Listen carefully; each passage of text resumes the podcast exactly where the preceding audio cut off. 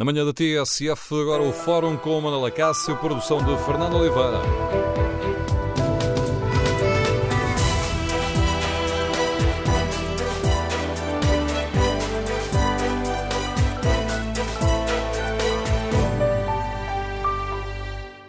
Bom dia. No Fórum TSF de hoje queremos ouvir a opinião dos nossos ouvintes. A polémica da TSU relançou o debate sobre a solidez desta solução governativa. Por isso queremos ouvir a sua opinião. António Costa tem lições a tirar da derrota que sofreu ter o Parlamento? A estabilidade do governo ficou abalada, como acusa a oposição, ou esta maioria saiu fortificada, como defenderam ontem o PS e o Bloco de Esquerda? Queremos ouvir a sua opinião. Número de telefone do Fórum 808-202-173. 808-202-173. Também pode participar no debate online, escrevendo a sua opinião no Facebook da TSF ou na página da TSF na internet. Em tsf.pt tem ainda à disposição o inquérito que fazemos aos nossos ouvintes. Perguntamos se a estabilidade do governo ficou abalada com a derrota na TSU. Os primeiros resultados dão uma larga vantagem ou não. 62% dos ouvintes consideram que a estabilidade desta solução governativa não ficou abalada, os restantes 38 consideram que sim, que ela ficou abalada. E qual é a sua opinião? O xadrez político mudou com o chumbo da TSU? Com esta hum, mudança de estratégia? Uma oposição mais aguerrida pelo PSD? O xadrez político mudou com este chumbo da TSU? Ou, na prática, a jogada da TSU deixou tudo na mesma? Queremos ouvir a sua opinião. Número de telefone no Fórum 808-202-173. 808-202-173. Iniciamos o debate com a leitura do Paulo Baldaia, comentador TSF Política Nacional, diretor de, do Diário de Notícias. Bom dia, Paulo. Bom dia, Manuel O xadrez político mudou, em tua opinião? Eh, Ou começou a mudar?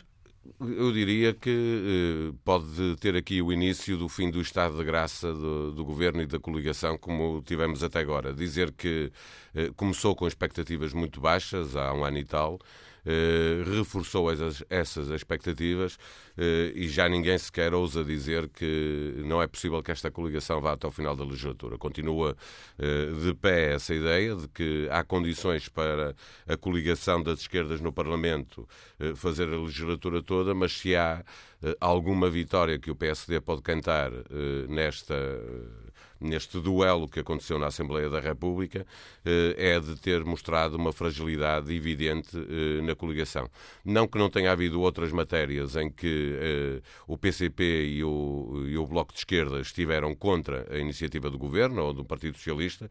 Já houve matérias em que o PSD votou ao lado do, do Partido Socialista. A mais conhecida é o Orçamento Retificativo de 2015 por causa do Banif, que foi aprovado com os votos do PS eh, e a abstenção do, do PSD, mas aí havia uma obrigação clara do PSD de viabilizar esse orçamento eh, retificativo, que era um problema que vinha do anterior governo, eh, mas houve depois outras medidas em que isso aconteceu. Dizer que se o PSD tem culpa política nesta matéria, no sentido que está a ser claramente incoerente, porque está a votar contra aquilo que o PSD defendeu num passado recente e que propôs, mais do que isso, eh, o PSD tinha eh, mais razões para votar contra um aumento do salário mínimo, porque sempre defendeu, e ontem outra vez, que era eh, excessivo esse aumento, portanto, um aumento de 5%, eh, quando temos a produtividade a crescer muito menos, a economia a crescer muito menos, mesmo que se conte com a inflação, nunca daria nem nada que se pareça com um aumento de perdão, de 5%, eh, vemos o PSD votar contra aquilo, exatamente aquilo que defende, que é uma compensação para o aumento do, do salário mínimo. Mas mesmo descontando essa incoerência do PSD, eh, desculpa a comparação, mas é como num jogo de futebol, eh, quando uma equipa ganha eh, e o árbitro interferiu no resultado, quanto ao resultado final. Eh, portanto, se houve um penalti que ficou por marcar, é igual. Eh, no fim, o governo teve ontem uma derrota no Parlamento, porque fez um acordo de concertação social eh, que, sem tentar negociar com o PSD o apoio do PSD para aprovar a descida da TSU, contou com ele, eh, portanto, mostrou alguma soberba eh, e mesmo os partidos da esquerda, mais à esquerda do PS, o, Bloco e o PCP, mostraram ontem um grande incómodo por ter o, PSD a viabilizar as suas iniciativas, quando deviam estar satisfeitos, mas obviamente que quando decidiram votar contra, e o PCP e o Bloco sempre foram contra a descida da TSU, contavam claramente que o PSD desse a mão ao governo e que não houvesse esta pequena crise que mostrou uma fragilidade na coligação das esquerdas. Esta nova atitude do PSD, que pode ser muito resumida naquela frase de Pedro Passos Coelho este fim de semana de que o PSD não aceitará ser a, a peça sobressalente da, da por outro lado, dá coloca o Partido Socialista numa situação mais complicada. Tem o Sim. PSD uh, eh, a atacar por um lado, permite aqui a expressão atacar, e continuando aqui com, com a imagem do xadrez, mas tem do outro lado o Bloco de Esquerda e o PCP com mais poder reivindicativo. Uh, tem, mas também deixa-me dizer que é verdade, se o PSD foi incoerente em matéria de ideias, que é o que deve contar na política, não foi em matéria de ação. O, o, o, muito se criticou Pedro Patos Coelho por dizer, uh, já lá vai mais de um ano, que o PSD não seria a muleta do, do, PS e, portanto, que não estaria disponível para aprovar o que o PCP e o Bloco não quisessem aprovar. Embora depois, como já dissemos, o tivesse feito por mais do que uma vez. mas isto tem a virtude de obrigar o Partido Socialista, por um lado, o PCP e o Bloco, por outro, a estarem mais atentos na governação. se é verdade que, como ontem ouvimos no debate, que o Parlamento já não é a caixa de ressonância do governo, seja, quando se tem uma maioria no governo, não é igual a ter uma maioria no Parlamento, no sentido, dentro do governo, se o PCP e o Bloco estivessem, fizessem parte do governo, estas coisas não aconteceriam, com, pelo menos não aconteceriam com esta esta evidência, eh, haveria discussões no Conselho de Ministros eh, e, portanto, as coisas estariam aprovadas e o Parlamento seria mais caixa de ressonância do que é hoje. É evidente que o Partido Socialista tem que aprender a viver com isso. Um, já sabia que havia matérias, como disse António Costa quando foram feitos os acordos, eh, que eh, só há acordo para aquilo que há acordo, o que não há acordo não faz parte do documento. Eh, portanto, há, há muitas matérias que o Partido Socialista sabe que não vai poder contar com o PCP e com o Bloco, como há matérias que são do, do, programa do Partido Comunista e do Bloco de Esquerda que jamais poderão ir para a frente porque o Partido Socialista não lhe dará apoio. Quando o PSD eh, muda a estratégia e passa a estar contra mesmo aquilo que é a favor, eh, obviamente que obriga o Partido Comunista, o Bloco de Esquerda e o Partido Socialista a fazerem o que não fizeram desta vez, que é preparar isto. Acima de tudo, se o PS eh, precisa de aprovar alguma coisa que tem que ter a viabilização do PSD, tem que aprender que tem que negociar com o PSD antecipadamente para poder aprovar as medidas que o PCP e o Bloco não vão aprovar. O tem sido muito criticado, ainda ontem foi no Parlamento, mas tendo em conta que o PSD acha que este governo está a governar mal, então não é legítimo que o PSD use as armas que tem para tentar expor as fragilidades desta maioria e derrotar este governo? Uh, pois poder dizer-te que sim, porque parece evidente que é, uh, uh, não é a minha concepção da política, e julgo que não é da maioria dos portugueses. O, o, interesse partidário não pode estar à, à frente do interesse do, dos do país. Sendo que para o PSD também conta muito, e tem muita gente internamente a chamar a atenção da liderança, que há património património que não se pode alienar, porque isso significa que um dia o partido vai à falência. Se começa a alienar todo o património que tem, no sentido de que é defensor da concertação social, no sentido de que tem uma coerência eh, no apoio às empresas e à economia. Eh, se, para obter ganhos de causa tática, sacrifica a estratégia e sacrifica todo o património que foi construindo ao longo de 40 anos, obviamente que isso terá resultados no, futuro. Eh, as pessoas começam a não confiar num partido que diz eh, que defende uma coisa durante muitos anos e que depois, eh, circunstancialmente, porque lhe dá jeito para mostrar uma fragilidade do governo ou até no limite para o fazer cair, coisa que nunca aconteceria aqui. Não estamos a falar de aprovar um orçamento de Estado ou aprovar um orçamento retificativo ou um tratado internacional. Há, aliás, matérias em que o PSD já disse que vai estar ao lado da esquerda, das esquerdas, do PCP e do Bloco, eh, para voltar a mostrar alguma fragilidade, por exemplo, as PPPs eh, são uma das matérias que mais dia menos dia eh, entrarão novamente no debate político. Não é verdade que o PSD esteja disponível para estar sempre ao lado da esquerda e já deixou esse aviso que é, por exemplo, em matéria de legislação laboral, que a esquerda quer fazer algumas alterações, que é um dos grandes temas para, para esta sessão legislativa e que o PS já disse que não pode fazê-las, que há, há, há, leis que não, não vai reverter, o PCP e o Bloco gostariam de o fazer, mas obviamente nessa matéria o PSD já veio dizer porque há limites, mesmo para esta eh, para esta guerrilha, eh, para mostrar a fragilidade da, da coligação do PS com o PCP e com o Bloco, há passos que o PSD não vai eh, poder dar. Ora, se não pode dar nesses, isto não é apenas uma questão de gradação, de, há matérias que são de maior profundidade e outras que são de menor profundidade, ou seja, esta é mais conjuntural, qualquer alteração ou uma, a legislação laboral é mais estrutural e o PSD não estará aí. Mas, eh, obviamente, que isto depois tem um peso na opinião pública. Eh, se o PSD insistir por este caminho, eh, perderá com isso. Mas também é verdade que o Partido Socialista, se insistir neste caminho, que é o que, o que não tiver o apoio do PCP e do Bloco, terá que ter obrigatoriamente o apoio do PSD, sem sequer querer negociar com o PSD, o Partido Socialista também pagará por isso. Mas uh, vivemos uh, tempos mais. Uh, todos os partidos vivem, nesta altura, momentos muito mais desafiadores. Sim, é um momento. Eu volto ao início para dizer o seguinte: criou-se uma expectativa no início, quando nasceu a coligação, do, do, o acordo entre as esquerdas, eh, de que não duraria muito, porque o primeiro orçamento seria fácil de aprovar, os, os orçamentos seguintes seriam muito difíceis. Entretanto, já está aprovado o orçamento para 2017. Isso significa que, no entretanto, as expectativas que eram baixas para o tempo de vida da, da coligação das esquerdas eh, se transformou em expectativas altas, de que aquilo funcionaria de tal modo que nunca haveria, nunca haveria abalos eh, na na coligação. Eh, porque, porque também aquilo, se contava com... Que o PSD tivesse outro tipo Exatamente. de atitude. Eh, porquê? Porque há matérias, e, e, e assim devia ser, há matérias eh, que sendo uma questão de, de, do PSD ter estado a defender durante anos uma determinada matéria, ninguém esperaria que o PSD fosse capaz de votar contra só para mostrar a fragilidade da, da, da geringonça. A verdade é que o conseguiu fazer. Portanto, aí tem, tem a sua vitória. E este é um problema na política, porque se o PSD consegue perceber que teve ganhos nesta matéria, eh, significa também que terá tendência eh, a aproveitar momentos como estes para voltar a fazer exatamente o que fez. o, que há, o que há é avisos no interior do PSD de pessoas que vão lembrando ao, ao, à atual liderança que é preciso ter cuidado com o património do, do, do partido.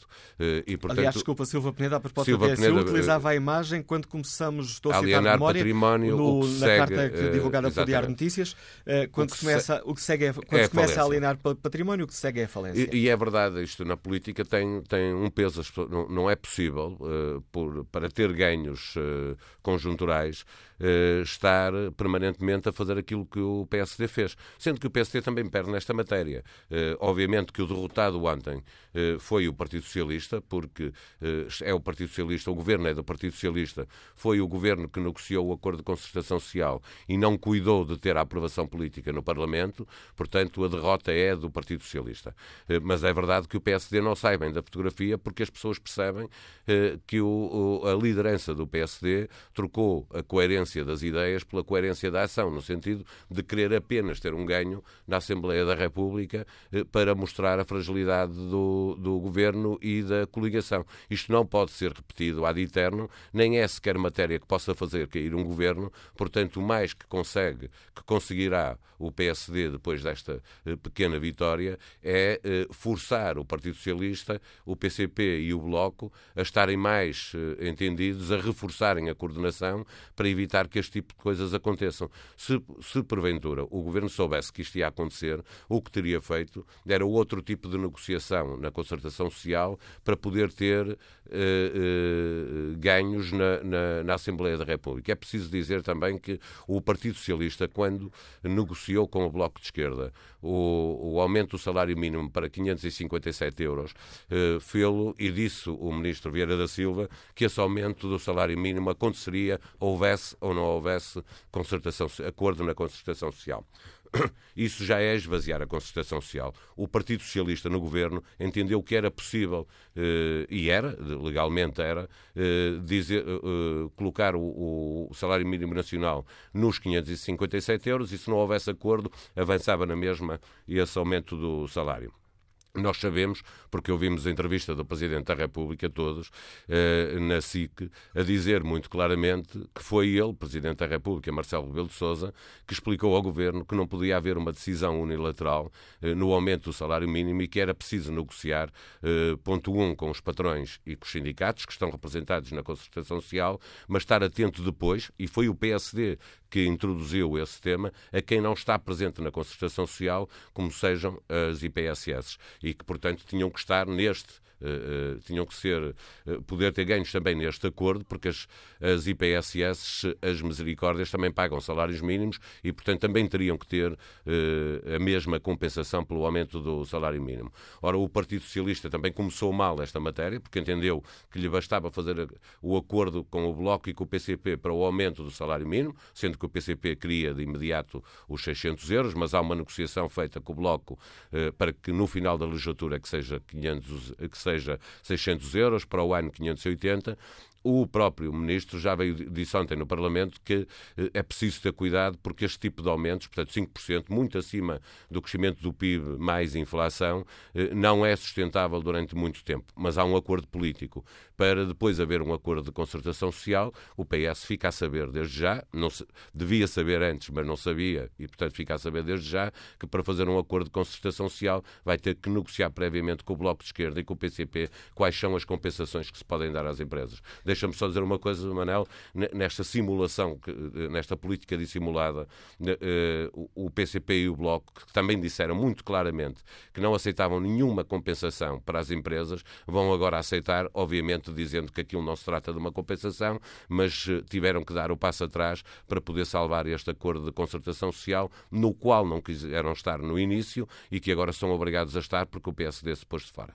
A análise do Paulo Baldeia, diretor do Diário Notícias, comentor TSF de Política Nacional, lança-nos aqui mais pistas para a reflexão que hoje fazemos no Fórum TSF. Que opinião têm os nossos ouvintes? A estabilidade desta solução governativa ficou abalada com a derrota de ontem no Parlamento da TSU, derrota de António Costa e do Partido Socialista? Queremos ouvir a sua opinião neste Fórum TSF. O PS e o Governo devem tirar uh, alguma lição da derrota de ontem? A estabilidade do governo ficou abalada, como acusa a oposição, ou pelo contrário, esta maioria de esquerda saiu fortificada, como defenderam ontem explicitamente o Partido Socialista e o Bloco de Esquerda. Queremos ouvir a opinião dos nossos ouvintes. 808-202-173. 808-202-173. O xadrez político terá começado a mudar? Que opinião tem Manuel Ferradini, que está aposentado e que nos liga de Braga? Bom dia Dr. Manela Cássio. Bom dia a todos os ouvintes do Fórum TSF. Relativamente à atitude do Presidente do PSD na votação da TSU, considero-a maléfica, inadmissível. Quanto à atitude do Sr. Primeiro-Ministro, António Costa, honrou os cumprimentos assumidos na concertação social. Sr. Dr. Manela Cássio, eu penso que o futuro mostrará à dita geringonça que veio para ficar e, contrariamente ao que Passos Coelho pretendia com a sua atitude responsável fragilizar o governo. Penso e estou pessoalmente convencido que não só não fragilizou o governo, como pelo contrário não tendo argumentos para sustentar a sua atitude no sumo do TSU, contribuiu para cimentar maior a união nos partidos da coligação governamental. A opinião de Manuel Ferradini, que nos liga de Braga. Que opinião tem o geógrafo António Rodrigues, que está em Lisboa? Bom dia. Bom dia, muito obrigado pela oportunidade de intervir. Um, dos resultados uh, obtidos ontem na Assembleia da República, uh, não creio, na minha opinião pessoal, que quer o Governo uh, pese a derrota estrutural, o Governo e a geringonça, assim dita, um, venham a sair lesados porque, no fundo, ideologicamente manteram a sua coerência eh, e tentaram, eh, de alguma forma, eh, o PS, dito, construir uma ponte, uma ponte de concertação social, que nos permitisse manter esta estabilidade no país face a cenários internacionais que nos parecem cada vez mais nublosos.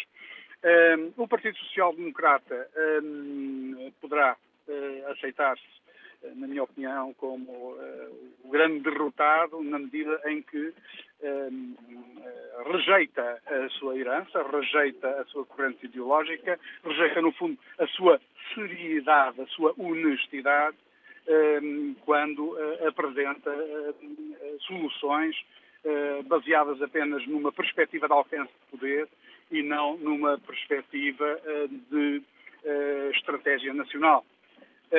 Eu creio que o Sr. Presidente da República nos terá já deixado algumas mensagens no sentido de percebermos que o país necessitaria de um Conselho Estratégico Nacional, constituído por um Conselho de Sábios, eh, que, eh, a seu tempo, assessorassem eh, os partidos políticos para que eles tivessem cuidado, para que eles prestassem atenção a uma, a uma coisa que parece um, novo, um nascer de um novo paradigma um paradigma em que, uh, independentemente das uh, opiniões que conduzem à existência de cada opção uh, partidária e de cada política partidária e dos jogos de poder dos, dos partidos políticos, há sempre algo que se chama o bem comum. E o bem comum é o bem nacional. Portanto, eu creio que um, quem sai derrotado será o PST do ponto de vista moral, ético, eh, fortemente penalizados uh, pela, por uma atitude incompreensível. Uh, o, Partido Social, o Partido Socialista aparece-nos realmente com alguma, eu diria forçadamente a expressão arrogância, mas com, com uma tentativa de construir pontes e a restante esquerda com uma coerência ideológica clara. Eh, no fim, uh, os portugueses, por enquanto, não estão todos a perder, porque creio que a estabilidade governativa se vai manter, mas o meu apelo pessoal aos partidos políticos é que não repitam gracinhas que nos levem ao desespero de uma eleição e de termos de escolher, porque o constrangimento da sociedade portuguesa face à envoltura internacional neste momento Hum, é demasiado frágil, aterrorizante para podermos dar-nos ao luxo de não pensarmos no bem comum. Muito obrigado, Manuela Cássio. Agradeço o uh, contributo, António Rodrigues. Vamos agora ao encontro de Mário Silva, já está aposentado. Liga-nos do Penacova. Bom dia. Bom dia, Mário Silva. A ligação parece ter caído. Daqui a pouco vamos retomar o contacto com este ouvinte. Olho aqui a página da TSF na internet para espreitar como está o debate online. Ora, Cecília Santos escreve: António Costa deve realmente tratar todos os assuntos, tendo em conta com a realidade que o rodeia. Ou seja, se os mesmos estão dentro do acordo que sustenta o seu governo e se realmente necessita desses votos, uma vez que o PSD, levado pelo ciúme, vai travar todas as medidas do governo. Joaquim Carvalho escreve que não se percebe toda esta confusão e alegria de parte da oposição, eh, esquecendo aquele arrufo de namorados que o anterior governo teve e que nos custou alguns milhões de euros. Quanto ao inquérito que está na página da TSF na internet, perguntamos se a estabilidade do governo ficou abalada com a derrota na TSU. 61% dos ouvintes considera que não, os restantes consideram que sim. Bom dia, Pedro Dom e Silva. Que avaliação uh, fazes do governo sai fragilizado neste xadrez político desta jogada da TSU? Olá, Manuel Cássio. Eu acho que este é um daqueles casos em que todos saem a perder. Uh, bem, primeiro sai a perder a concertação social, não é? que fica fragilizada e tem aqui uh, uma ferida que demorará uh, a sarar. Depois tem fragilizado o mercado de trabalho português, porque se a solução inicial que constava do acordo de concertação era uma solução já de si subótima, que estava longe de eh, resolver o problema dos baixos salários, tinha incentivos perversos, eh, já é uma solução que surge, porque aquela que era, a meu ver, mais eficaz e mais eficiente, que era eh, compensar em sede fiscal eh, as famílias com trabalhadores pobres com eh, créditos fiscais e não compensar os salários baixos através de uma descida da TSU, foi uma solução que não foi possível implementar porque ficou afastada dos acordos da geringonça, agora temos uma solução que ainda é, eh, a meu ver, pior, porque não responde eh, aos trabalhadores de salário mínimo, eh, encontra compensações para os empregadores de outra forma, através da diminuição do pagamento especial por conta. Portanto, aí há uma perda evidente. E depois restam os partidos e em particular o PSD e o PS, para este efeito é aquilo que, que conta. O PSD, a meu ver, perde e perde porquê? Perde porque se percebeu que tinha aqui um filão, e o filão é explorar e revelar eh, as fissuras que existem e são muito significativas na maioria que suporta o governo, eh, ao explorar esse filão está a colocar-se numa posição eh, em que expõe as suas próprias contradições.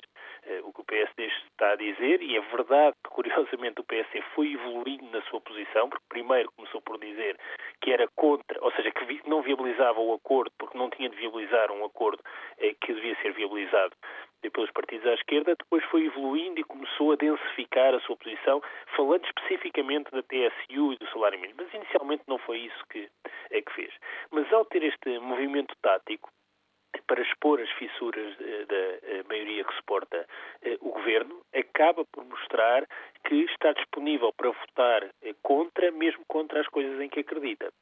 Bem, e se esta posição for para levar a sério para o futuro, isto colocará o PS numa situação muito difícil. Ao mesmo tempo que é complicado ter um partido de centro-direita ou de direita afastar-se de parte importante dos interesses do seu eleitorado, nomeadamente dos empregadores e num ano de autárquicas, eu diria muito importante, do setor todo social e da economia social, e PSS e misericórdias.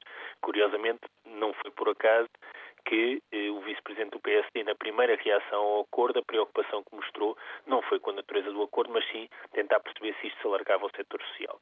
Mas se isto coloca problemas ao PSD, a meu ver também coloca problemas sérios ao PS. Eh, e sérios porquê? Por um lado, porque mostra que a maioria tem problemas. Ou seja, é uma maioria eh, que funciona surpreendentemente nas questões orçamentais, mas quando chega às áreas económicas e sociais eh, está longe de ter eh, a mesma solidez que tem nas outras matérias. E eu julgo que isso é muito importante, porque nós estamos a três anos do final da legislatura, o horizonte de legislatura passou a ser um horizonte que é visto como viável, execuível e desejável por muitos, pelos partidos, mas também pelo Presidente da República, que agora na, entrevista já não falou das autárquicas, mas sim do final da legislatura. Ora, eu não vejo como é que é possível ter este horizonte de legislatura sem eh, ter alguma revitalização programática eh, entre os partidos da esquerda, ou seja, não vai ser possível eh, continuar a alimentar eh, o governo apenas com sucessos na frente orçamental, mesmo que eles sejam impressionantes. É preciso eh, jogar eh, estes sucessos orçamentais com alguma eh, dimensão programática nas áreas sociais. E se isso não acontecer, a pergunta é: e o governo vai ficar a fazer exatamente o quê nos próximos três anos? A ir gerindo o cotidiano, eh, a empurrar com a barriga problemas que são seríssimos e que afetam o país, como sejam os da dívida, do sistema financeiro, que dependem muito pouco de nós, ou pelo contrário, precisa aqui de colocar um novo, quer dizer, um novo óleo nesta engrenagem que forma a geringonça. Eu acho não, que este caso revela que isso é preciso. Não Se chegará a fazer uma negação à vista até ao fim da legislatura?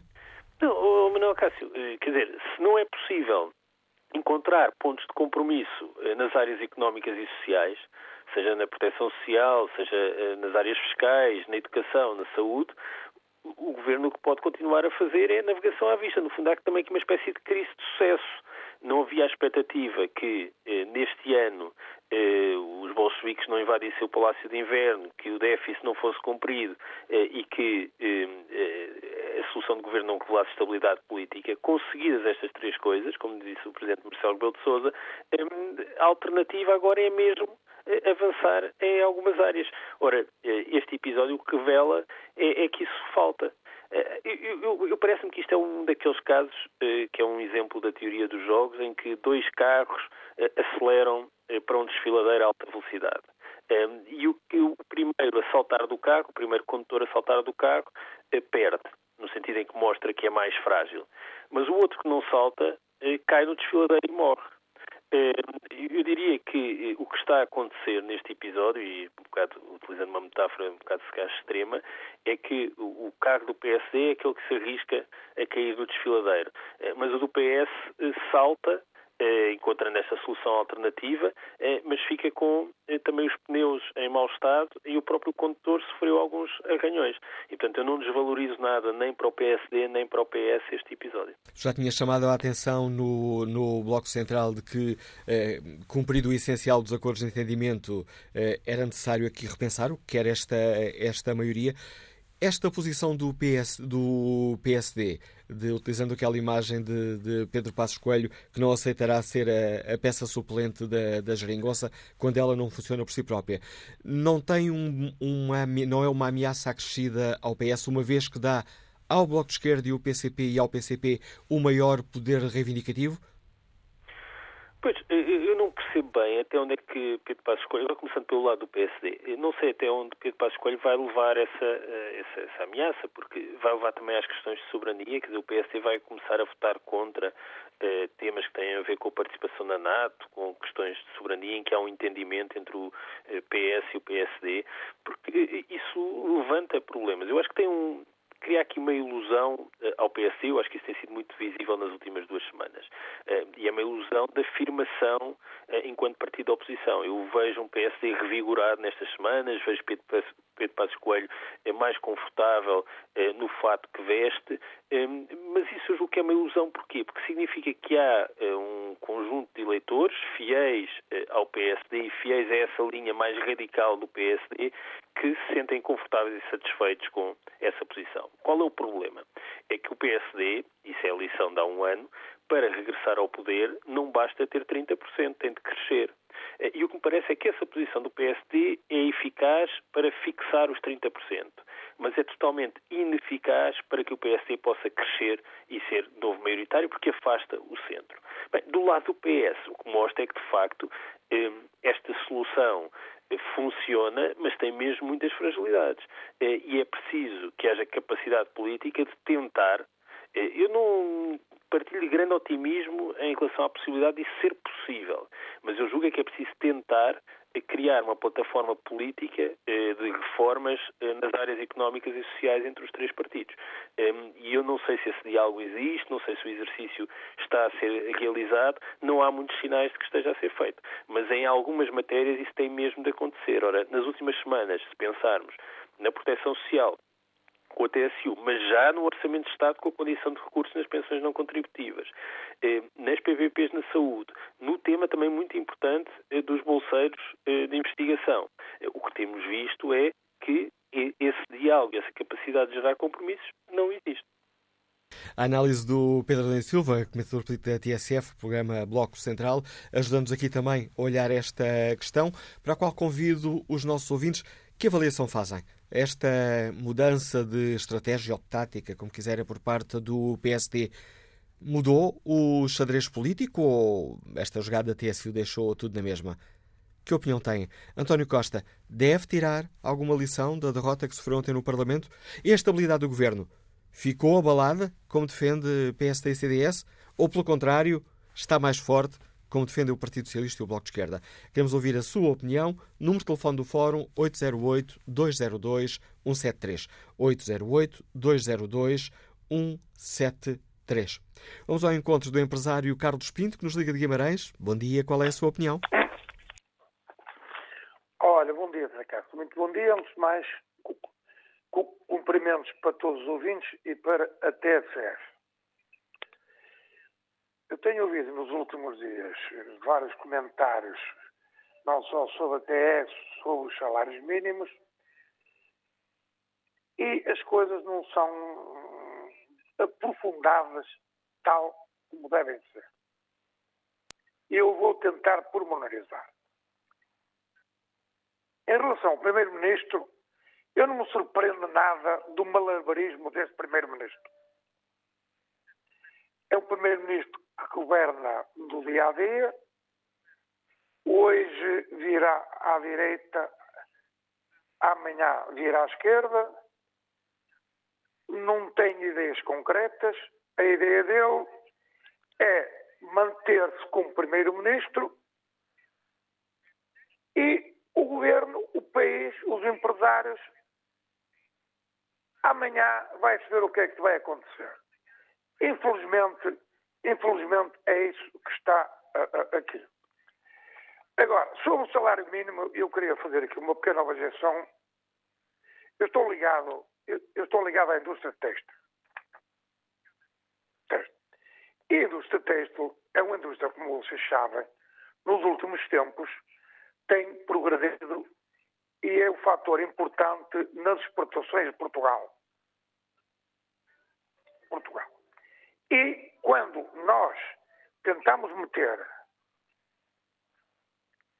eh, remunerações salariais, comparamos a supermercados, a indústria têxtil ou outros setores, é uma coisa completamente errada. Porque nós, setores da indústria têxtil, somos exportadores. E estamos na globalização. As pessoas não se apercebem, nem sabem, a concorrência que Portugal tem. Eu não digo da China, do Bangladesh, é na própria Europa. A Turquia. A Turquia é um concorrente terrível de Portugal têm salários 50% mais baixos que os nossos. E as pessoas, é só perguntar aqui aos industriais destas zonas de Barcelos, Santiço, Faf, Famalicão, Povo Lenhoso, o que é que eles sentem quando as grandes marcas internacionais vêm aqui dar encomendas e nos confrontam com preços.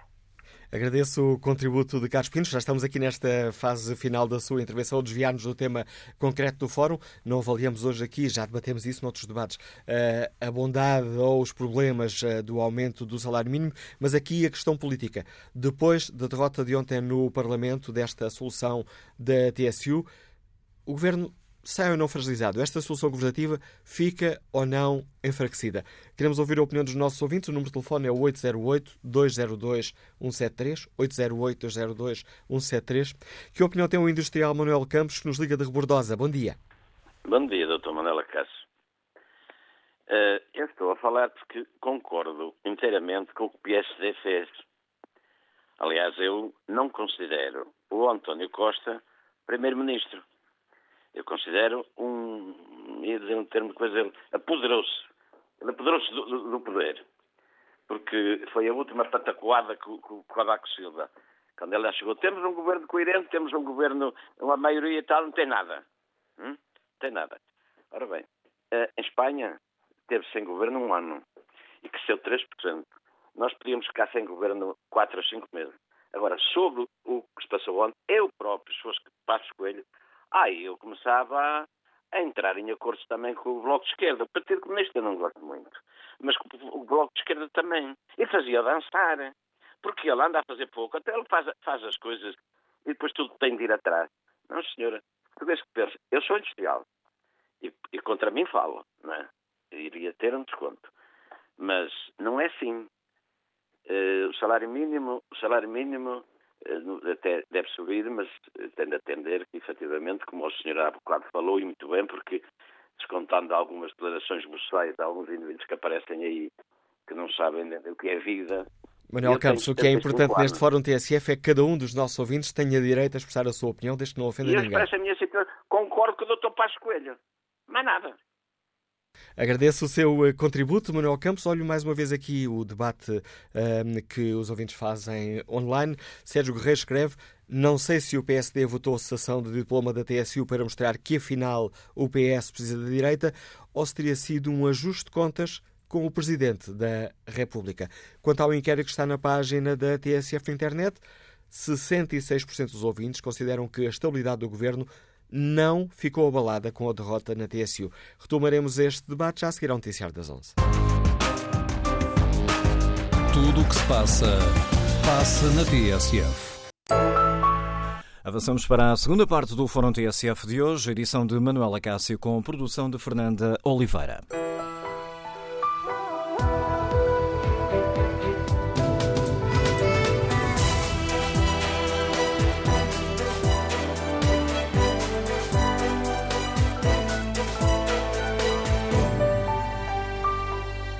Fórum TSF de hoje. Queremos ouvir a opinião dos nossos ouvintes. A estabilidade do governo ficou abalada com a derrota de ontem no Parlamento na questão da TSU? É esta a pergunta que está na página da TSF na internet. 71% dos ouvintes consideram que a estabilidade do governo não ficou abalada, os restantes consideram que sim, ficou diminuída. Que opinião têm os eh, nossos ouvintes sobre esta questão? Esta mudança de estratégia do PSD trouxe alguma alteração ao eh, xadrez político? Que opinião tem o empresário Henrique Neto nos Liga de Lisboa? Bom dia, bem-vindo ao Fórum, Henrique Neto. Henrique Neto? Meus ouvintes, ah, não, eu não creio que esta questão tenha abalado uh, nem o governo, nem, uh, nem o acordo do governo que existe, uh, nem sequer mesmo o PSD. Daqui a 15 dias, provavelmente, já esquecemos tudo isso e, e vamos tratar de qualquer outra coisa. E não, não abalou, desde já, o governo, porque nem os partidos à esquerda do governo em primeiro lugar, eh, que eu acredito que continuarão a funcionar e a governar até próximo do fim da legislatura, porque eh, o poder, eh, ou a proximidade do poder, é sempre inebriante. E faz sempre com que os problemas, grandes ou pequenos, acabem por ser ultrapassados com esse objetivo. De facto, o objetivo de cada um dos partidos é, no fundo, reforçar a sua posição eleitoral uh, e, uh, digamos, isso só se vai colocar muito próximo das próximas eleições.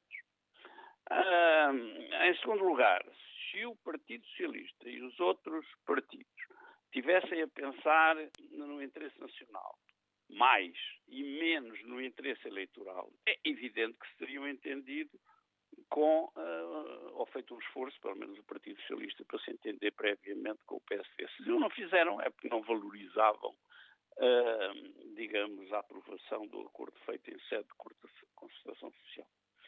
Agora, o que me entristece, se quiser, é de que neste debate da TSU, como noutros anteriores, uh, passamos ao lado das oportunidades sem as ver. Eh, e eu defendo já há bastantes anos que a questão da TSU devia ser revista no sentido de aumentar em 4 ou 5 pontos percentuais a contribuição das empresas de capital intensivo, ou seja, as grandes empresas que, que têm um movimento de capitais e de vendas muito elevado, com relativamente poucos trabalhadores, que não são muito afetados pelo aumento da contribuição para a TSU e, em valor equivalente, reduzir a TSU das empresas de mão de obra intensiva, eh, que são as empresas pequenas, são exatamente aquelas que se, dizem, que se diz querer defender, uh, que têm muitas vezes poucos trabalhadores, mas em que as vendas, ou se quiser, os capitais, são relativamente baixos e uh, a TSU afeta bastante, o aumento da TSU afeta bastante a competitividade dessas empresas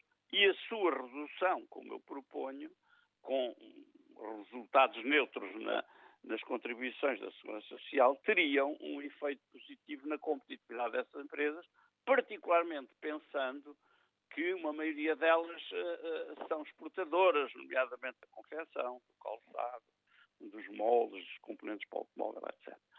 Uh, ou seja, nós passamos ao lado de uma oportunidade de debater em concertação social e de conseguirmos um acordo que, por um lado, resolvesse o problema do aumento do salário mínimo e, por outro, melhorasse a competitividade da economia nacional, e entramos neste debate, digamos, um pouco surreal, que não vai conduzir a nada, que o Governo arranjará uma outra alternativa mas que não toca na essência das nossas dificuldades económicas. Era isto que eu gostaria de dizer ao Fórum. E agradeço, e obrigado. Agradeço o seu uh, contributo, Henrique Neto. Vamos agora ao encontro da engenheira Maria Menezes, que nos escuta em Lisboa. Bom dia. Bom dia. Bom dia. Qual é a sua opinião sobre a questão que hoje colocamos aqui a, a debate? Eu considero que eh, o, o, o, governo ficou fragilizado com, com com este acontecimento, porque o que está a parecer é que, eh, o, de, eh, de, facto, o, o, Bloco de Esquerda o PC funcionam para as coisas boas, mas para aquelas que são mais complicadas eh, não existem, portanto não apoiam o governo. Eh, e, e, isso perante a opinião pública, até pelas pessoas, perante as pessoas que apoiaram esta solução, eh, cada vez começa a parecer mais que ela não vai funcionar porque desta vez foi a TSU, de outra vez será outra coisa qualquer. Portanto, quando é alguma coisa muito positiva, como o aumento do salário mínimo, os partidos que apoiam o governo vêm-se vangloriar de que conseguiram, eh, de facto, um benefício para os portugueses, mas depois, quando é preciso apoiar num acordo, e um acordo é sempre um, fazer cedências de um lado e do outro para encontrar uma solução, porque, de facto, é preciso arranjar dinheiro para fazer os pagamentos que é necessário, então já não estão disponíveis.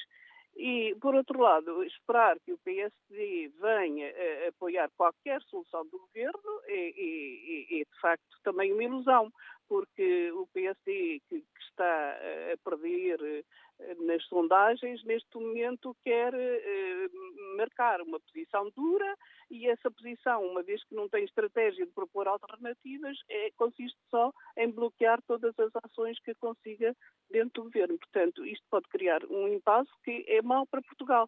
E o que é que se conclui de quem ouve isto tudo? É que o que era a luta das ruas, que era feita mais pelos, pelos partidos da esquerda, neste momento é feito dentro do Parlamento e, e é mais eficaz porque permite que não passem medidas.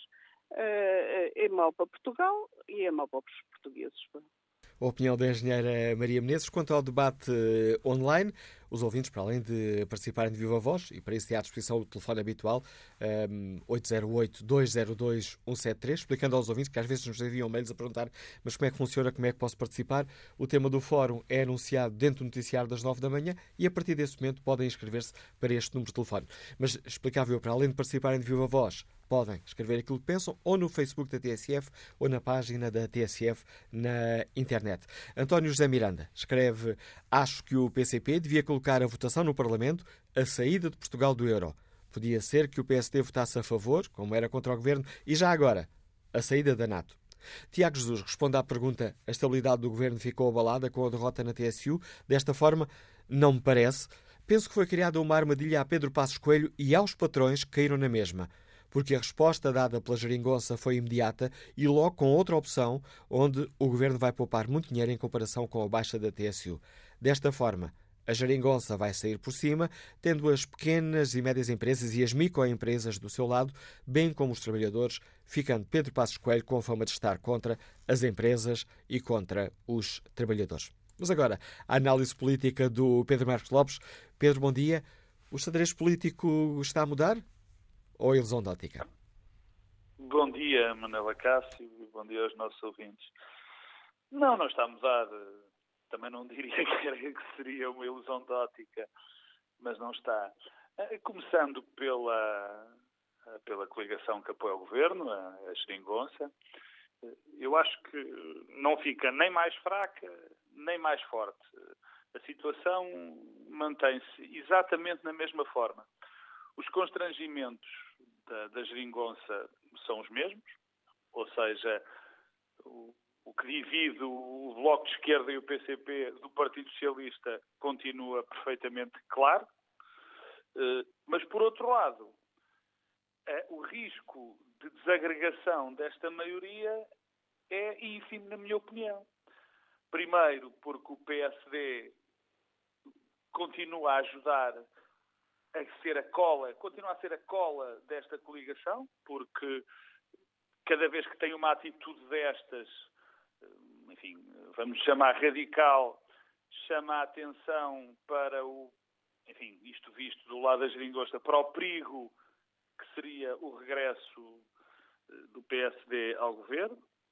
Por outro lado, há o risco também para qualquer um dos três partidos, sobretudo para o Bloco de Esquerda e para o PCP, de serem, ao ser um, um, um fator que pudesse levar à desagregação, poderiam ser muito penalizados em termos eleitorais. Portanto, isto vai continuar na mesma. Essa mesma é boa para o país? Eu acho que não.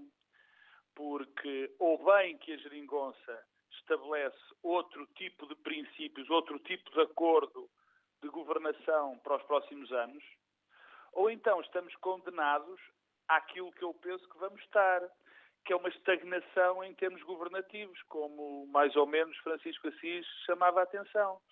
Eh, as grandes mudanças eh, que provavelmente o Partido Socialista gostaria de fazer, ou algumas que não sejam muito profundas, ficam bloqueadas por constrangimentos ideológicos do Bloco de Esquerda e do PCP. Eh, por outro lado, temos que o Partido Social Democrata já se percebeu, e perfeitamente legítimo, que não está disposto a, a fazer uma espécie de bloco central para algumas mudanças estruturais que são necessárias. Bloco central, entre aspas, que já existiu em muitas alturas da nossa história, não como coligação, mas como acordo para mudanças muito importantes na nossa comunidade. Nem preciso de dizer, mas, mas posso lembrar a Europa, a nossa política internacional, eh, o Serviço Nacional de Saúde, a, a educação pública, enfim, um conjunto de obras públicas também. Mas, portanto, esse tipo de acordo está excluído, eh, isso parece claro, e, este, e, e os, acordos, os acordos para esse tipo de mudanças eh, não são possíveis de ser feitos com a esquerda, pelo menos até agora, porque, com a esquerda, PCP e Bloco, porque pura e simplesmente não a querem.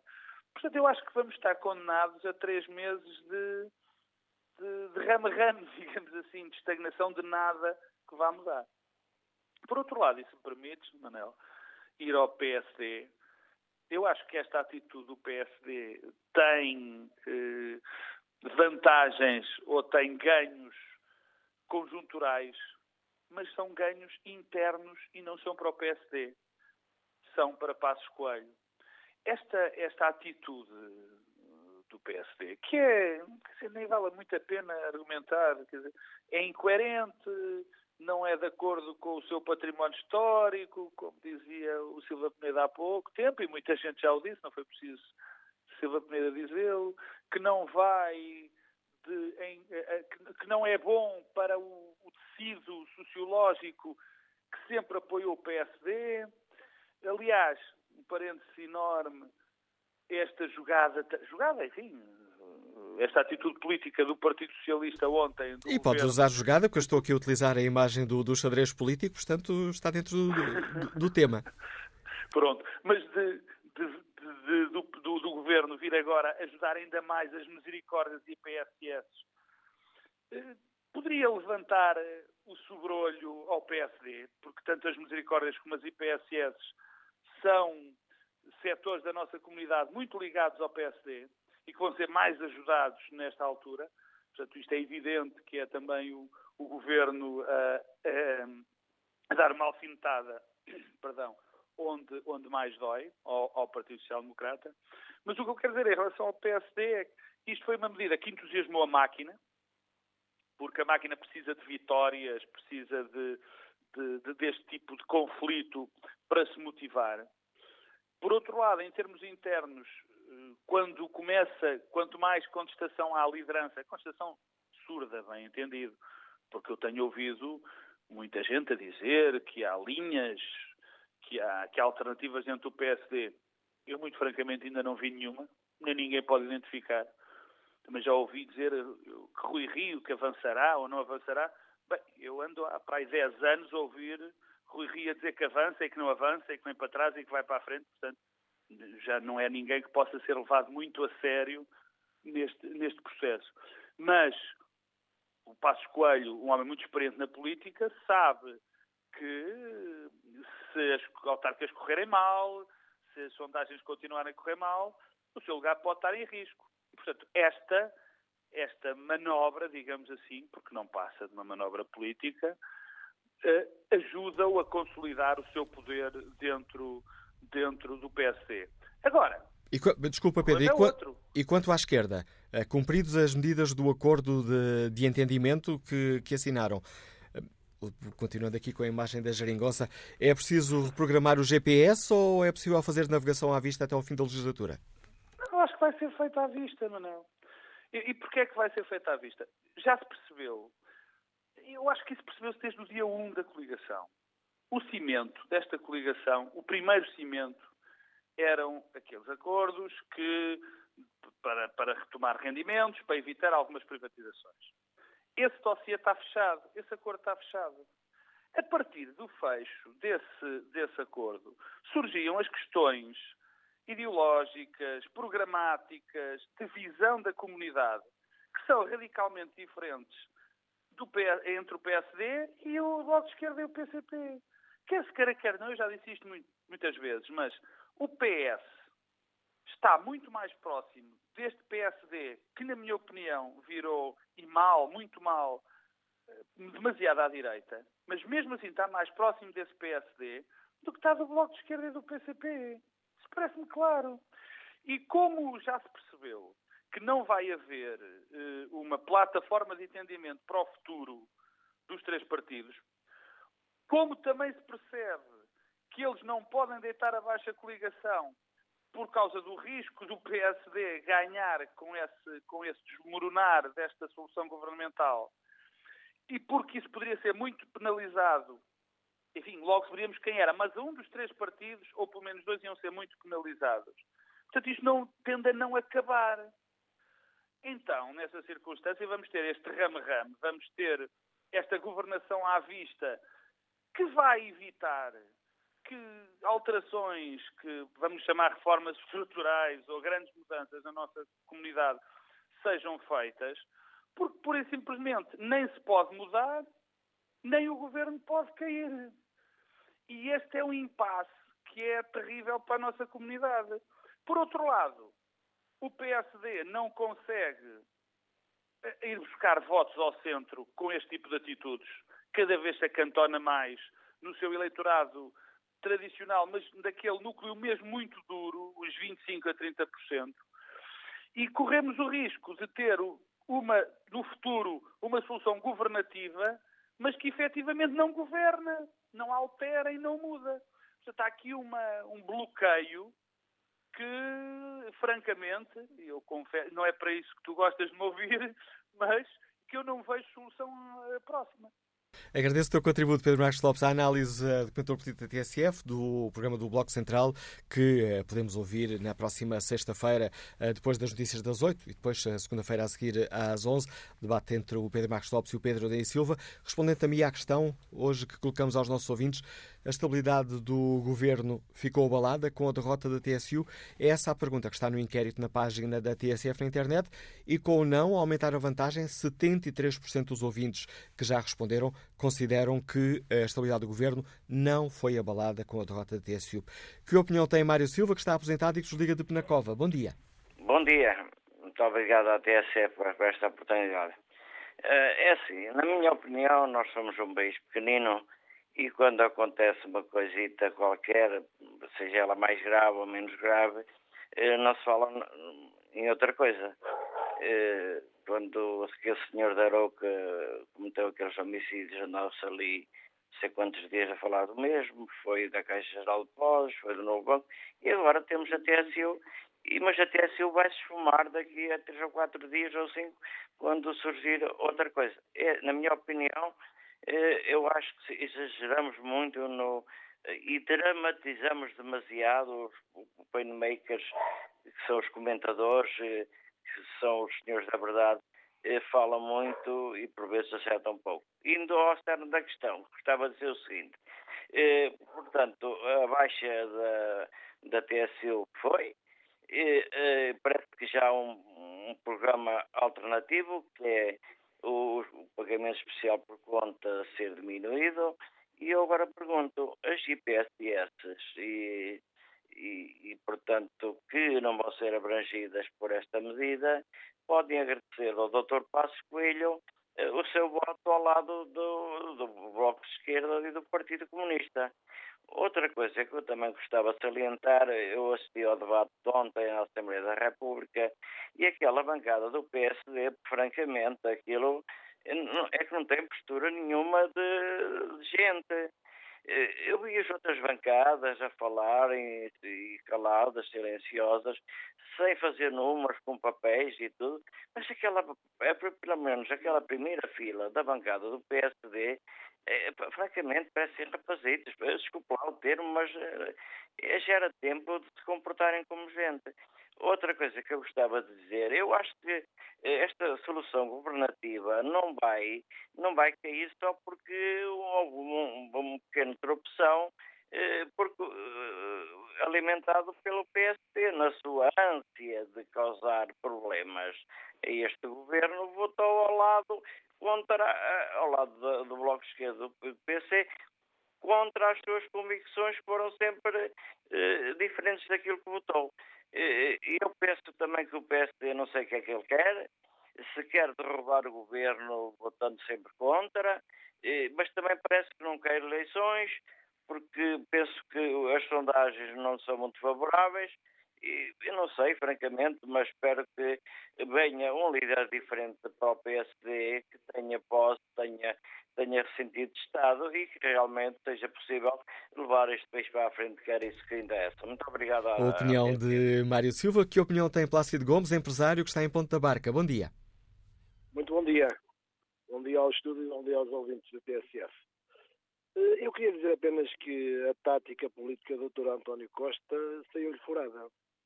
E eu digo tática porque ele foi para a concertação social eh, com tudo pensado para impor aos patrões e às eh, centrais sindicais. Por isso a CGTP saiu. Ele estava convicto da não aceitação dos partidos que lhe dão apoio parlamentar no Bloco de Esquerda, o PCP, os Verdes, e estava convicto do apoio do PSD. O tunfo na manga, eh, rota. Eh, o Dr. António Costa trabalhou a constatação social apenas com o, com o seu umbigo.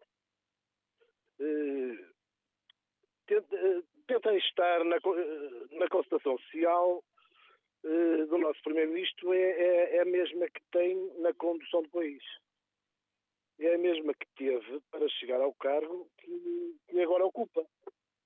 Penso eu isto. Não é? Uh, usa a tática, os adversários já, já o vão conhecendo e conhecendo fazem-lhe marcação.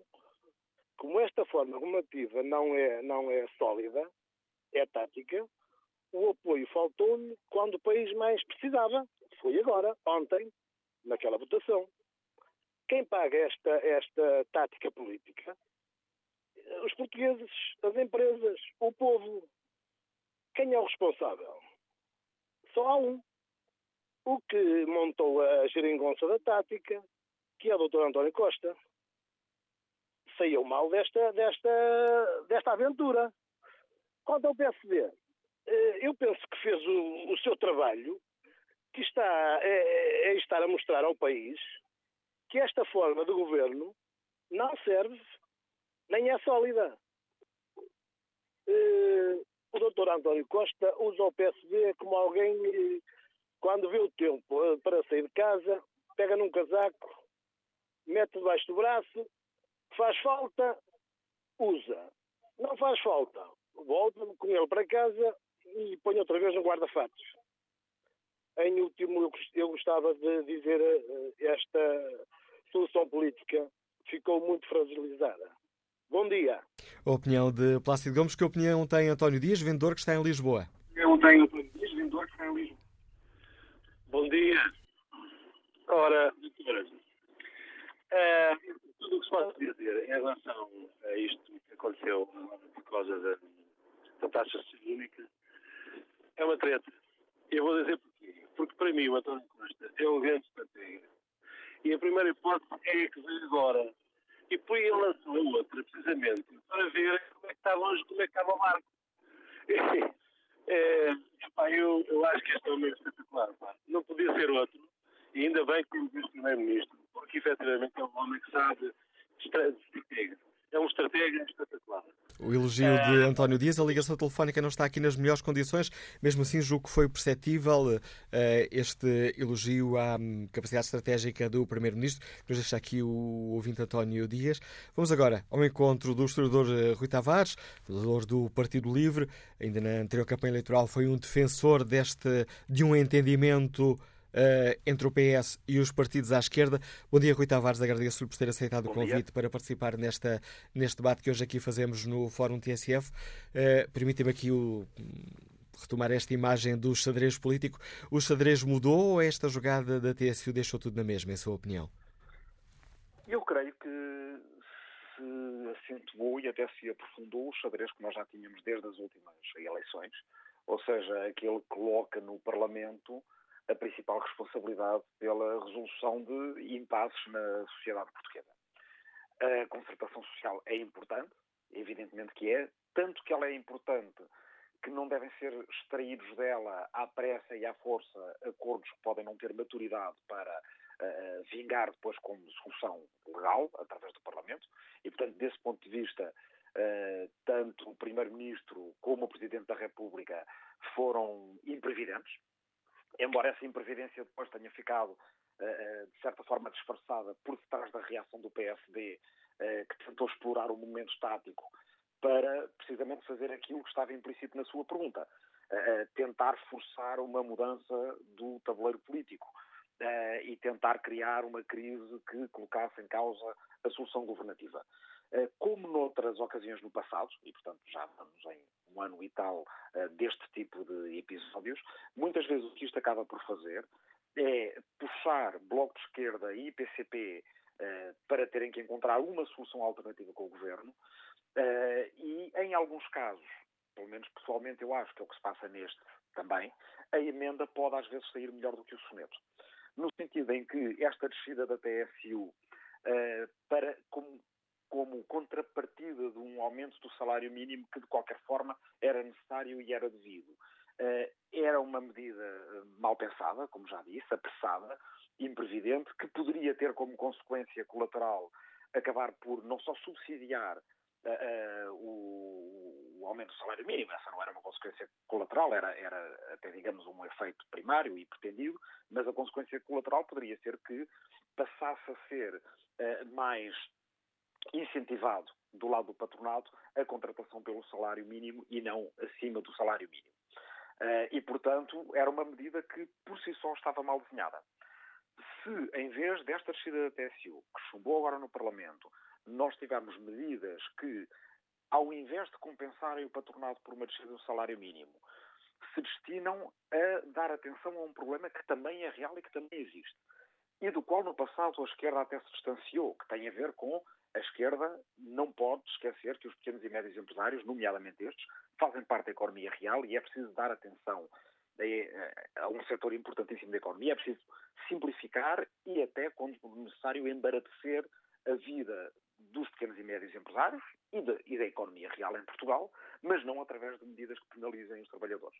Portanto, desse ponto de vista, a, a, a diminuição, ou melhor, a, a diminuição da utilização do pagamento especial por conta, que afeta muitas empresas que acabam por se ver a pagar num ano mau de lucros os impostos relativos a um ano bom que tiveram anteriormente e que com isso acabam por ter, os cálculos são que 13% das empresas portuguesas têm dificuldades de caixa no momento em que é preciso poder ter dinheiro para voltar a investir por causa do pagamento especial por conta, se de facto uma medida como a sugerida pelo PCP em contraposição à descida da TSU de uh, diminuir o recurso ao pagamento especial por conta, o ideal seria mesmo uh, poder acabar com ele e ter apenas um sistema de pagamento especial por conta voluntário para as empresas que o quisessem utilizar, e eu creio que é uma solução daquelas em que a emenda sai melhor do que o soneto, ou seja, Mas... o soneto TSU era mau, uh, a emenda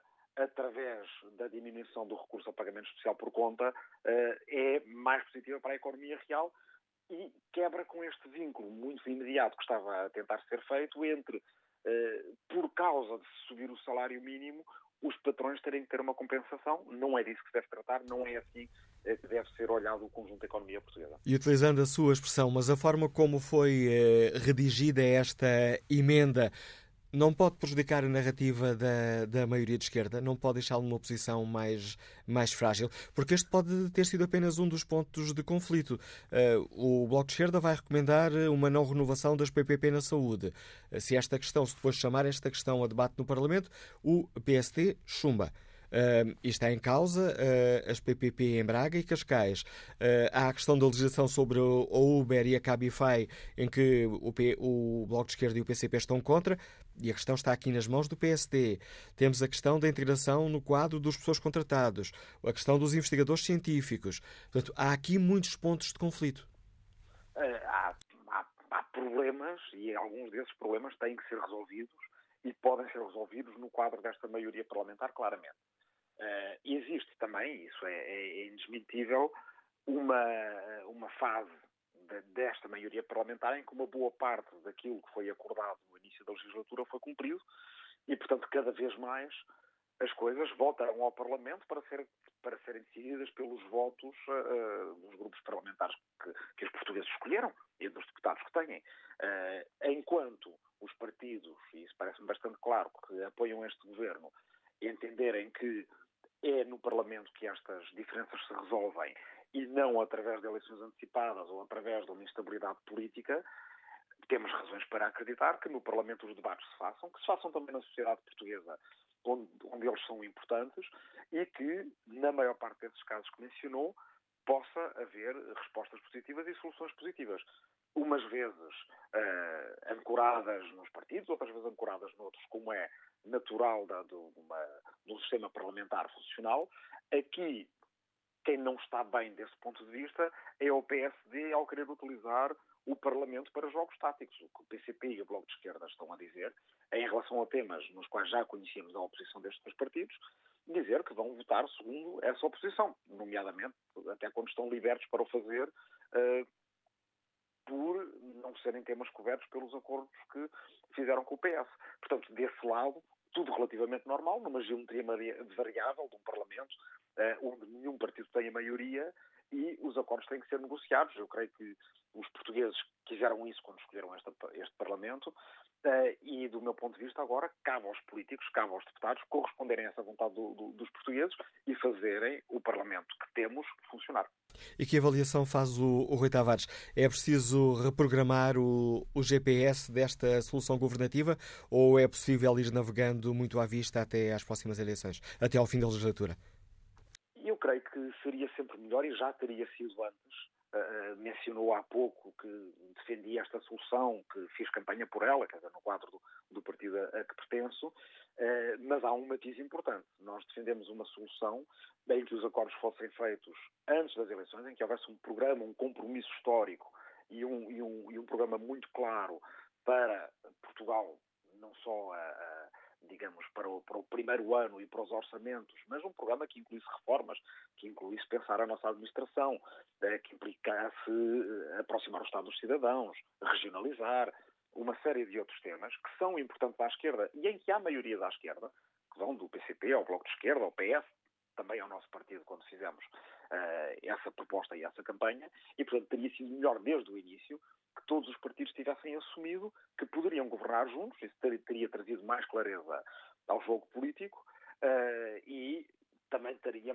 teria mais previsibilidade ao mandato. E, portanto, desse ponto de vista, aquilo que nós criticávamos é que havia muito estaticismo à esquerda e que os partidos, uh, aí mais PCP e Bloco do PS, porque apesar de tudo António Costa disse que estava disposto a governar à esquerda cerca de um ano antes das eleições, mas PCP e Bloco foram escondendo o seu jogo.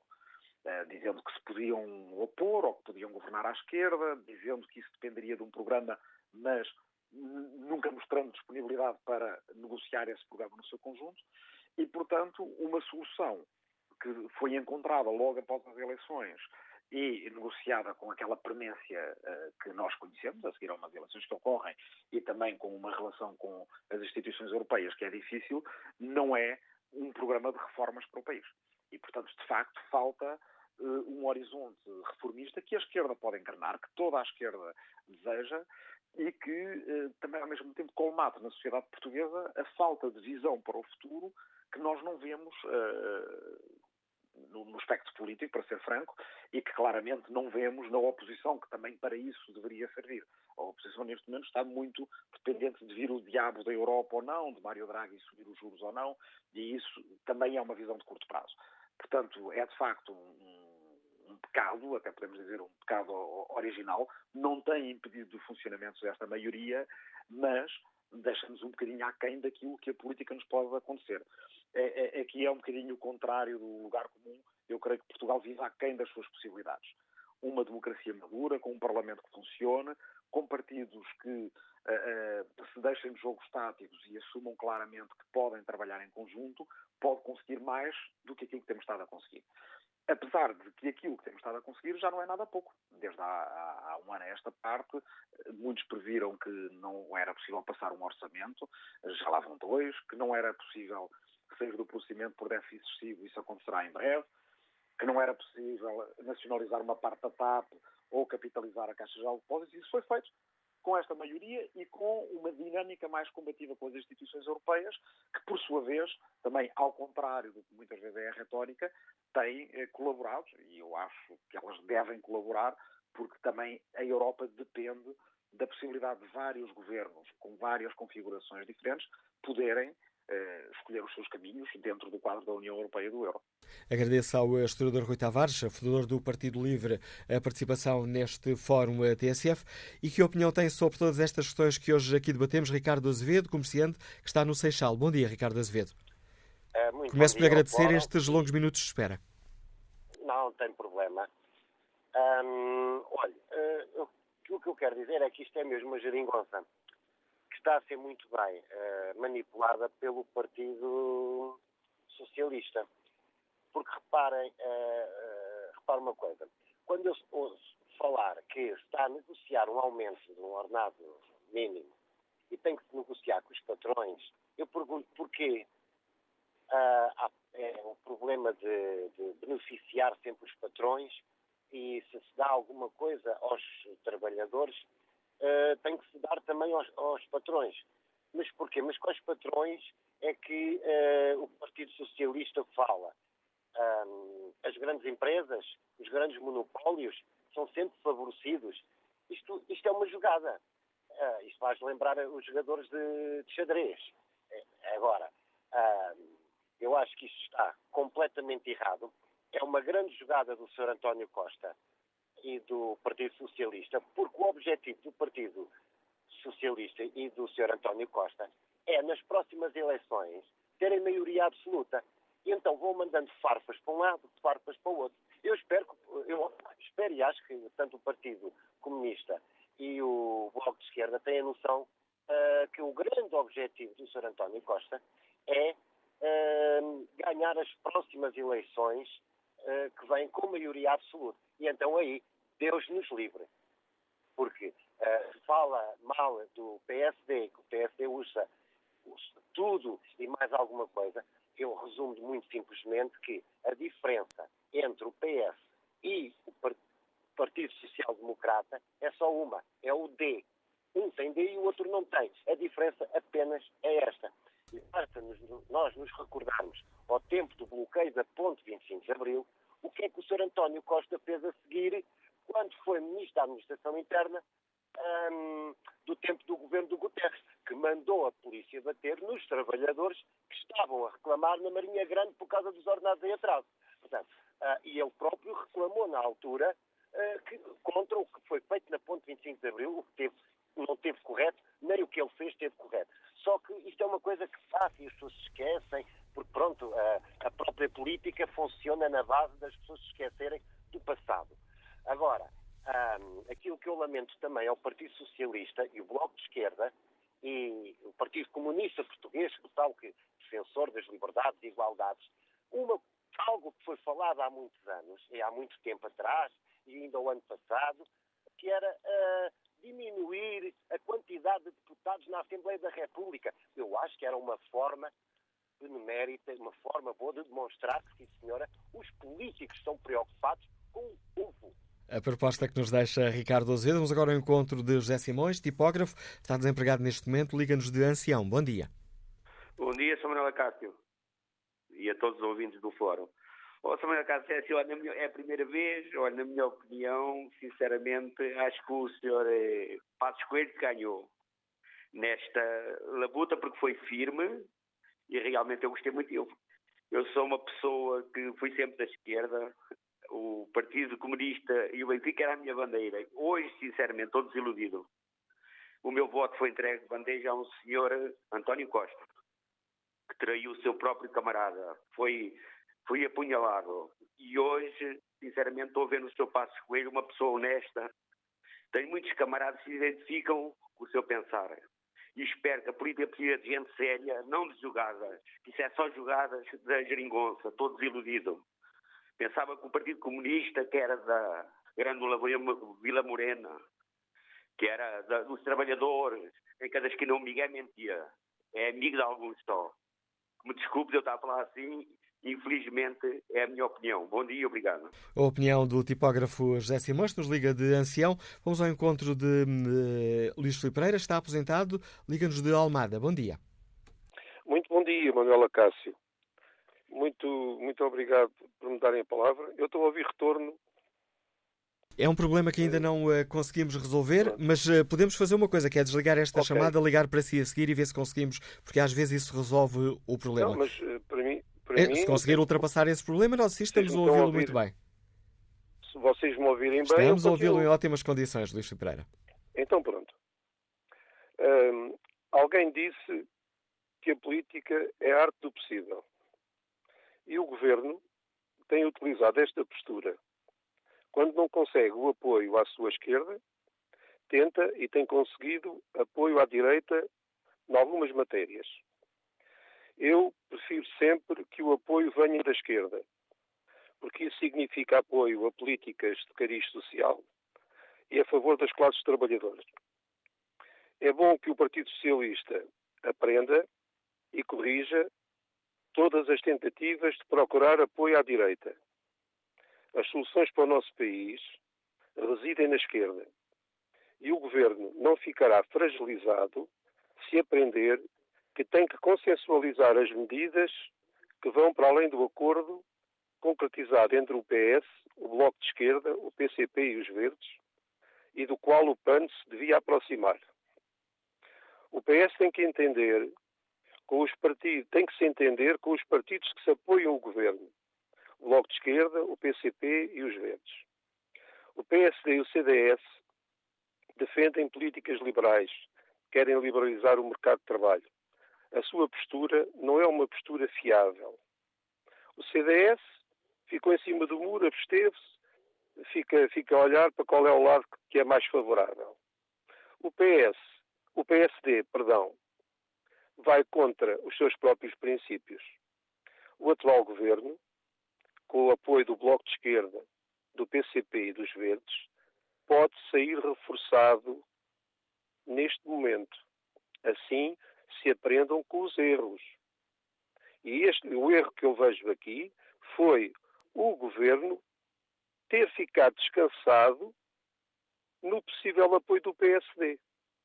Ora, o PSD não apoiou esta medida, mas também lhe sai o tiro pela culatra, porque isto é uma medida que o PSD toma sem princípios. E a política, quando é feita sem princípios, tem um custo. E o custo é o isolamento do PSD e do CDS, e isso é visível nas, nas últimas sondagens. Agradeço também a sua participação no Fórum TSF Luís Filipe Freire. Encaminhamos muito rapidamente para o fim do programa de hoje. Eh, gostava ainda de escutar eh, Samuel Teixeira, é motorista de táxi está em Lisboa. Bom dia. Ora, muito bom dia. Uh, ora bem, antes de mais, eu queria felicitar o PSD por terem conseguido mais uma vitória face ao, face ao governo. A questão, a questão que prende aqui é a seguinte. O PS Bloco de Esquerda e o Partido Comunista assentaram numa solução governativa. Numa solução governativa, tal como vimos anteriormente, por parte do governo do PSD e do CDS-PP, foi que, mesmo tendo divergências entre partidos, nunca avançavam com nenhum projeto sem se entenderem entre si. Agora aqui temos duas questões possíveis. Ou eles entenderam-se entre si e numa jogatana política o Bloco de Esquerda e o PCP resolveram levar isto a, par a Parlamento esperando que o PSD passasse. Para quê? Para enganar e atirar areia aos olhos ao, aos, aos eleitores do Partido Comunista e, respectivamente, do Bloco de Esquerda, que saiu tiro pela culatra. Ou então, é mesmo uma questão de não haver qualquer entendimento na geringonça. E tal como foi dito ontem em Parlamento, por um deputado do PSD, uma geringonça que precisa de tantas peças suplentes só pode vir com defeito de fabrico. Isto é assim caríssimo. Eu quando compro alguma coisa com defeito de fabrico, vou à loja e troco. E é com esta opinião de Samuel Teixeira chegamos ao fim deste Fórum TSF. Tenho cerca de 30 segundos e aproveito para espreitar o debate online. Miguel Caldeira escreve: Eu não sei se as reuniões da Concertação Social têm senhas de presença, mas tem ontem o PSD, Partido Social Democrata, poupou dinheiro ao Estado porque acabou com o interesse daquelas reuniões. Albino Santos escreve: com esta atitude de renegar o acordo da concertação social, dá para ver a realidade da coisa que é só uma. Este PSD de Passos Coelho não quer a estabilidade governativa e vai tentar a todo custo dinamitar este governo, mesmo que tenha que se desmentir e mentir mil e uma vez. Passos Coelho está a penhorar o PSD a médio prazo. Os uh, do PPD-PSD devem repreender, deviam repreender e dar um puxão de orelha a Passos, mas já deve ser tarde. Quanto ao inquérito uh, que está na página da TSF na internet, 67% dos ouvintes consideram que a estabilidade do governo não ficou abalada com a derrota na TSU.